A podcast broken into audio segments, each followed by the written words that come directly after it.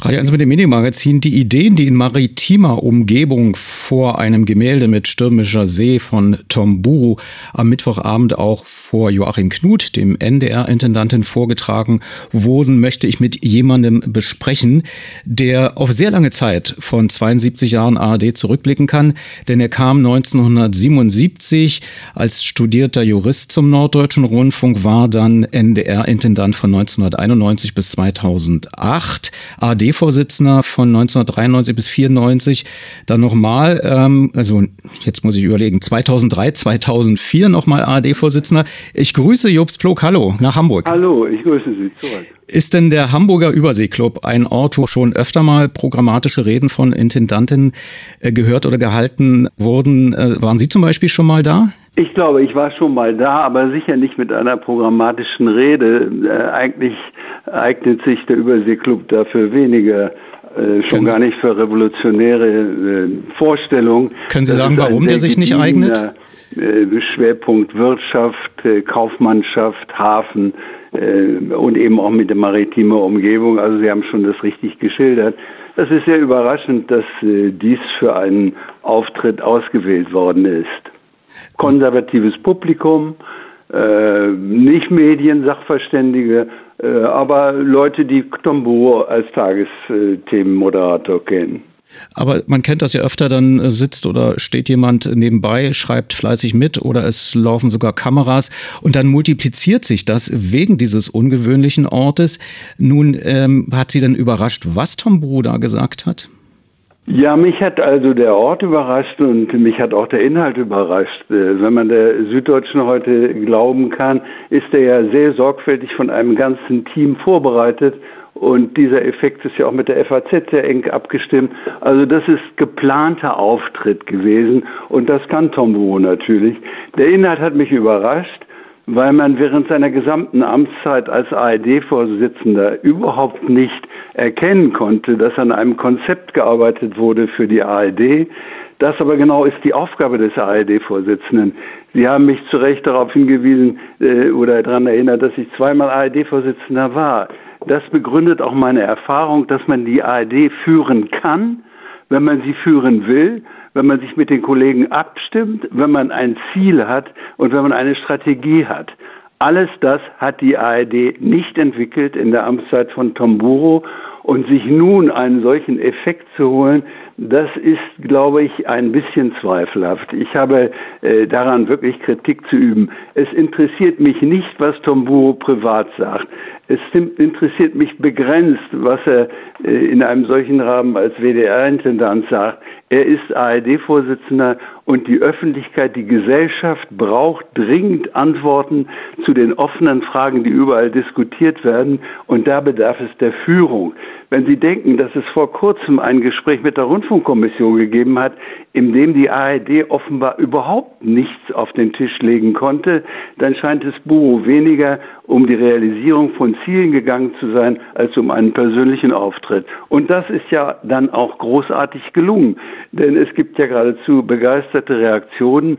Wann immer der öffentlich-rechtliche Rundfunk sich selbst in Frage stellt, äh, kriegt man natürlich sehr schnell solche Reaktionen. Was nun allerdings daraus werden soll, äh, weiß ich auch nicht. Die Idee, mit dem neuen runden Tisch ist ja nicht neu.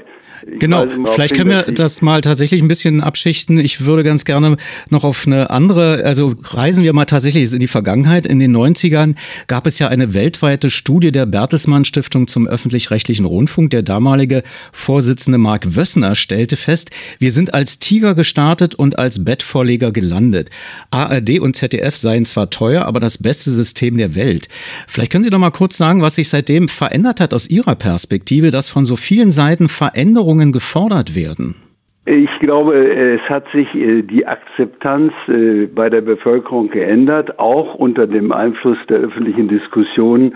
Hier sind ja viele Parteien beteiligt. Es sind Länder, die politische Interessen haben. Es ist die Konkurrenz im Printbereich. Und die ARD hat sicherlich auch ein Stück verschlafen die Weiterentwicklung, die Digitalisierung, die Orientierung auf jüngere Zuschauer. Und sie hat vielleicht auch ihre eigenen unternehmerischen Probleme nicht immer in den Griff gekriegt.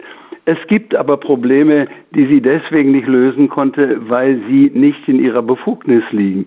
Wer in die Gremien des öffentlich-rechtlichen Rundfunks entsandt wird und die Kontrolle ausübt und wie er sie ausübt, Darauf haben die Rundfunkanstalten selbst keinen Einfluss. Das sind die Entscheidungen der Länder in den Rundfunkgesetzen und der Verbände, die Vertreter entsenden. Und wenn es dort Defizite gibt, und ich glaube, das kann man wohl ruhig feststellen, es gibt Defizite, dann muss man auch im Bereich der Länder darüber offen reden und diese Defizite ausgleichen. Man kann nicht erwarten, dass die Intendanten hingehen und sagen, ich bin so schlecht kontrolliert von meinem Verwaltungsrat, ich möchte gerne einen neuen haben. Das ist ja eine relativ naive Vorstellung. Das ist ein Beispiel und so gibt es viele Beispiele.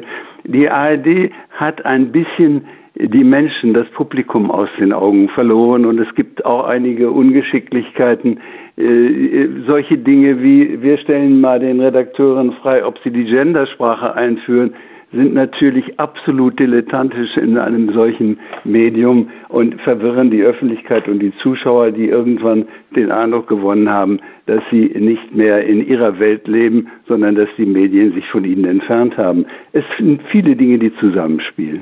Und das nutzen äh, Politikerinnen und Politiker in der Tat, um, ich sag mal, auch dann Medienpolitik zu machen. Gerade erst am 27. Oktober in der Welt ein Gastbeitrag von Wolfgang Kubicki und äh, Frank Schäffler von der FDP, ARD und ZDF gehören größtenteils privatisiert. Das ist ja, Sie werden sich erinnern, auf jeden Fall 30 Jahre wenigstens her, dass es so mal diese Idee gab. Ich habe da zum Beispiel aus dem äh, vierten äh, Medienforum NRW aus der Taz ein schön, äh, schönes Zitat gefunden. In der vergangenen Woche in Köln hatten sowohl Stolte als auch ARD-Chef Friedrich Nowotny und der Intendant des Mitteldeutschen Rundfunks Udo Reiter bekundet, dass sie sich unter dem Druck der kommerziellen TV-Veranstalter eine Privatisierung des ZDF vorstellen können. Und sechs Jahre später, da werden Sie auch erwähnt, äh, das ZDF hatte sich beschwert, dass es zu wenig Programme hat im Gegensatz zur ARD.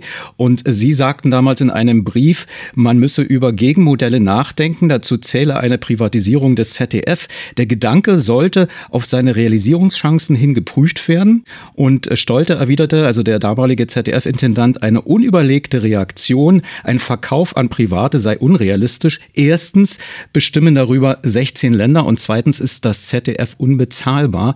Intern wird der Wert auf 5 bis 10 Milliarden Mark taxiert. Also Sie hatten das damals vorgeschlagen. Sind Sie immer noch der Meinung, dass das ein, ein Mittel ist? Ich habe das, glaube ich, als äh, polemische Replik damals äh, vorgeschlagen. Damals konnte man sich noch polemisch auseinandersetzen, ohne dass das krumm genommen wurde. Nein, ich glaube, das sollte man nicht äh, weiter verfolgen. Die äh, Binnenpluralität zwischen zwei öffentlich-rechtlichen Systemen halte ich äh, immer noch für einen Gewinn. Ähm, die Erörterung, wenn Herr Kubicki vorschlägt, dass etwas privatisiert werden soll, dann liegt das in seiner allgemeinen politischen Ideologie. Wenn es nach Herrn Kubicki gegangen wäre, hätte es wahrscheinlich nie öffentlich-rechtlichen Rundfunk gegeben. Das muss man ja überhaupt noch mal ins Gedächtnis rufen. Die Politik war ja nun durchaus nicht immer der Verbündete des öffentlich-rechtlichen Rundfunks, auch in den Anfängen nicht. Es sind die Engländer, die uns dieses vorzügliche System äh, an der BBC orientiert als Besatzungsmacht geschenkt haben. Ich glaube, die Deutschen wären eher auf einen modifizierten Staatsrundfunk oder eben auf ein kommerzielles Modell gekommen. Und wenn das Bundesverfassungsgericht diese Initiativen nicht immer wieder verhindert hätte, hätte die Politik wahrscheinlich eine ganz andere Rolle gespielt. Wir dürfen nicht vergessen, wenn wir über Politik und Rundfunk reden, dass die Anstalten häufig, die Rundfunksender mussten häufig den Schutz des Verfassungsgerichts gegen politischen Einfluss äh, suchen, der darin in der, äh, in der Häufung von politischen Gremienmitgliedern bestanden hat oder in der Politisierung des Gebührenfestsetzungsverfahrens. Es ist immer Karlsruhe gewesen, das den Weg zur Freiheit an dieser Stelle aufgemacht hat. Ja, erinnern wir uns doch mal an das Jahr 1995. Hören wir mal in die Tagesschau vom 28. und 30. Januar rein. Eine durchgreifende Strukturreform der ARD haben die Ministerpräsidenten von Bayern und Sachsen, Stoiber und Biedenkopf gefordert. In einem gemeinsamen Thesenpapier sprechen sich die beiden Unionspolitiker dafür aus, gegebenenfalls auf das ARD-Vollprogramm zugunsten der Regionalprogramme im dritten zu verzichten. Schon wegen der angespannten angespannten finanziellen Situation des öffentlich-rechtlichen Rundfunks sei ein weiterer Aufschub bei dessen Neuordnung nicht zu verantworten. Nach den Worten des hessischen Ministerpräsidenten Eichel werden die SPD-regierten Länder eine solche Demontage des öffentlich-rechtlichen Fernsehens nicht mitmachen. Ebenso wie Eichel sprachen auch andere SPD-Politiker von einem Versuch, den privaten Fernsehveranstaltern zusätzliche Frequenzen zu verschaffen. Dagegen drohte CSU-Chef Weigel mit Konsequenzen, falls es nicht zu einer durchgreifenden Strukturreform der ARD kommen sollte. Es gebe die Möglichkeit, so Weigel, Verträge zu kündigen und den Hebel über die Gebühren anzusetzen. Ja, Herr Plog, da werden alte Erinnerungen wach. Sie haben es beschrieben. Das äh, Bundesverfassungsgericht musste immer wieder quasi den juristischen Rahmen äh, feststecken und äh, Menschen erinnern, die eigentlich damit beruflich zu tun gehabt haben. Aber warum haben sich Stoiber und Biedenkopf letzten Endes nicht durchgesetzt? Weil, glaube ich, die Gesellschaft an der Stelle reagiert hat, die demokratisch verfasste Gesellschaft, weil es sehr viele gab, die für den öffentlich-rechtlichen Rundfunk in die Bütt gegangen sind. Darüber müssen Intendanten heute nachdenken, warum sie Akzeptanz verloren haben. Ich erinnere mich noch an die Drohung zum NDR-Staatsvertrag damals von Schleswig-Holstein und Niedersachsen, als der NDR zu zerfallen drohte. Da ist der Intendant Neufer auch mit seinem damaligen Justiziar Ploch, mit dem Personalrat, vielen Mitarbeitern auf der Roten Baumchaussee marschiert und es haben sich viele Bürger für den öffentlich-rechtlichen Rundfunk angeschlossen. Das muss wiederhergestellt werden, das Band zwischen den Rundfunkanstalten und denen, die sie nutzen. Und an solchen Stellen muss man sich selbstkritisch fragen, was man besser machen kann. Das ist doch gar keine Frage. Aber wie soll das geschehen, Herr Plog? Man kann sich ja nicht selbst aus dem Sumpf ziehen, sage ich mal, so wie der Lügenbaron. Nee. Und äh, es muss ja jemand geben, der einen Impuls setzt. Also wenn ich jetzt mit Ihnen einen runden Tisch gründen würde und dann noch meine Nachbarin dazu holen würde und noch vielleicht andere aus dem Haus, wir sind ja kein legitimes Gremium, um jetzt zu sagen, wir sind der runde Tisch. Und da kommen wir wieder zu, zu dem Ausgangspunkt äh, zurück. Kai Gnifke, ja. der SWR-Intendant, sagt, das dauert ihm zu lange. Er hat nicht die Geduld. Tom Buru meint runder Tisch. Was was meinen Sie?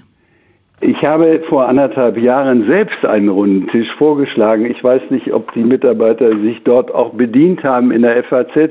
Ähm, und da waren anderthalb Jahre mehr Zeit. Inzwischen sind äh, anderthalb Jahre vergangen.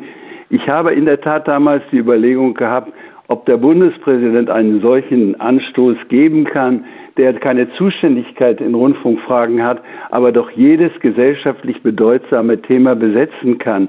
Und wenn der eine hochrangige Kommission einsetzt, die nicht etwa ein Gesetzgebungsverfahren ersetzen, aber doch Ideen entwickeln, eine Art Blaupause. Wie könnte öffentlich-rechtlicher Rundfunk aussehen, wenn man ihn heute neu entwickelt? Wie könnten Bürger besser beteiligt werden? Und, und, und es gibt tausend Fragestellungen, die man diskutieren kann. Das muss nicht Jahre dauern. Das muss äh, Sachverständige, intelligente engagierte Demokraten können so ein Konzept entwickeln in kurzer Frist.